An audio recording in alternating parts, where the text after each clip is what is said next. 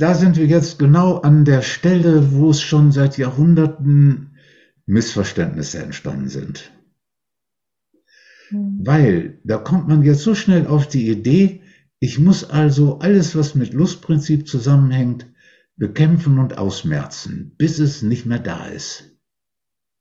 Und dann wird das Lustprinzip und der Körper als einen Feind erlebt, den es gilt, ja, wegzukriegen. Aber in Wirklichkeit ist es anders. In Wirklichkeit ist es so, wenn wir uns die Chakren beispielsweise angucken, dann sehen wir, die drei unteren Chakren, die sind auf Leben haben wollen, vermehren, Macht haben, durchsetzen, sind die ausgerichtet. Selbsterhaltung.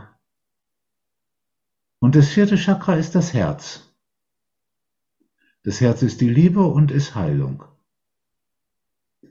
Wenn du jetzt in das Herz kommst und vom Herz aus auf diese drei unteren Chakren und auf das Lustprinzip schaust, muss das dann wirklich weg?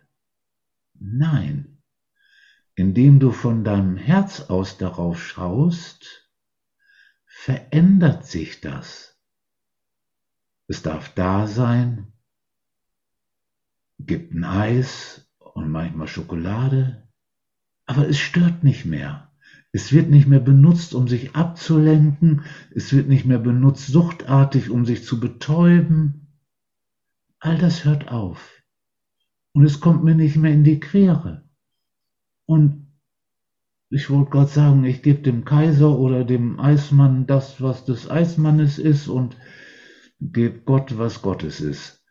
Weißt du, dass du also in das Herz kommst, von wo aus auch das Lustprinzip dann nicht mehr die Regie übernimmt. Ich werde keinen mehr umbringen, um an mehr Eiscreme zu kommen. Das ist jetzt die sehr drastische Formulierung. Keine Feindschaft zum Lustprinzip entwickeln. Besser liebevoll umarmen, weil wenn wir Laoze zuhören, der sagt zu Recht, alles, was wir bekämpfen, wird stärker.